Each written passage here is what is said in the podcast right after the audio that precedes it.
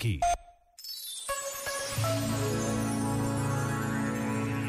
O azul do mar e do céu fazem parte das nossas vidas. Vivemos em Portugal. Temos esta graça de viver numa terra onde o céu está quase sempre azul e o mar, embora distante para quem vive no interior, ocupa toda a nossa costa com praias lindas, com rochas ou extensos areais.